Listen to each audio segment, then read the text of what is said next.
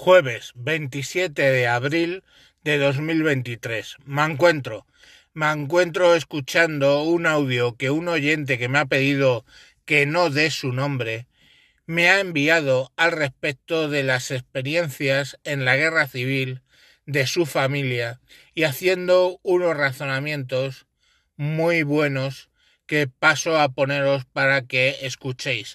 La primera parte es un audio, luego me lo ha completado escribiéndome y os lo leo yo. Os dejo con el audio. Eh, buenas tardes. Eh, te mando un audio al hilo de, de lo que he escuchado de los podcasts sobre Primo de Rivera y demás. Eh, yo te cuento lo que lo que me han trasladado en mi familia. Mi padre se quedó huérfano de padre muy joven, con unos siete años. Eh, él nació por la zona de Almería, la, zona de, la ruta del mármol de, de allí. Eh, mm, su padre era, trabajaba en el ayuntamiento, mi abuela analfabeta, eh, apenas sabía eh, escribir la firma porque le enseñó mi abuelo. Y, bueno, él, no estuvo con los nacionales, él estuvo con los rojos en la guerra civil. Eh, estuvo con los rojos porque llegaron allí al ayuntamiento y le dijeron que se tenía que ir con ellos al frente. Él mm, le suplicó que no, que, que tenía tres niños, tres hijos pequeños y una mujer mmm, que no trabajaba y que el único sueldo era, era el suyo. Eh, disculpa por la sirena porque estoy en la calle. Eh, y entonces le dijeron, le dijeron que solo tenía dos opciones. Eh, por las buenas o por las malas. Y le dijo que cuál era la mala y dice que era irse con los pies por delante. O sea, imagínate, un tiro y para adelante. Y entonces pues se tuvo que ir por las malas. Y entonces desapareció, desapareció desapareció en la guerra. O sea, no sabemos si está muerto, si está vivo o, o qué. Eh, porque lo último que, que tenemos eh, es una carta que mandó desde Sevilla eh, preguntando por, a mi abuela por, por los críos y, demás y no sabemos más nada. Desapareció en combate.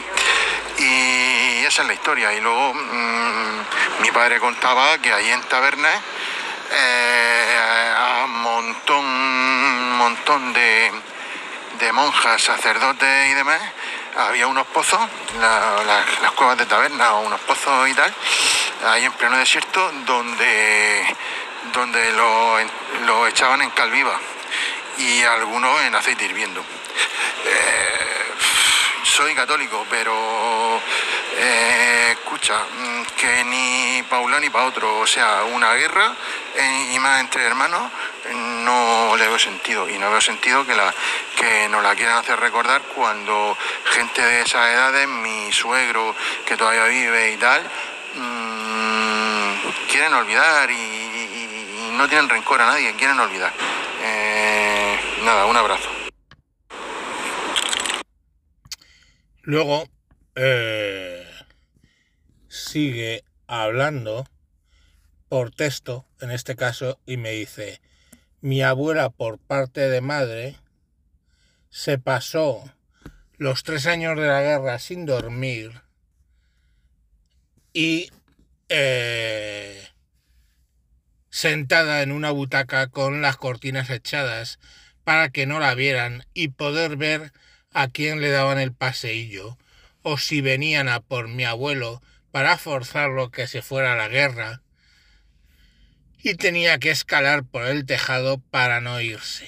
Un vecino pasó los tres años metido dentro de un armario y a la hija, que era muy pequeña, le dijeron que era un muñeco si venían y le preguntaban si sabía dónde estaba su padre. Eso nos lo contaba mi madre y también decía que una guerra para nada era buena y menos entre hermanos y vecinos. Como esa, debe de haber miles tanto de un bando como del otro, por desgracia no se dieron chocolatinas los unos a los otros. Bueno, pues esto es una de las historias, ya os digo, que, que me han llegado y que debemos entender que como esta historia, pues hay muchas de ambos bandos y que lo grande de 1978, de 1975, la transición, fue que se olvidaron estas cosas, entendiendo que hubo muertos por ambos lados, que hubo abusos por ambos lados, y se trató de conciliar ambas partes y olvidar. Y alguien que, por ejemplo, había sido ministro de Franco, como es eh, Fraga, y alguien que había sido ministro de la República, como es Carrillo, pudieron sentarse a la misma mesa a hablar y escribir una constitución. Contra eso es contra lo que va todas estas leyes y todas estas cosas que están haciendo últimamente y no deberíamos dejarles que lo hagan porque es ensuciar la memoria de una serie de muertos que se dieron en España y que, eh, bueno, pues los muertos deben descansar en sus tumbas. Hasta aquí este capítulo. Mañana seguiremos. Adiós.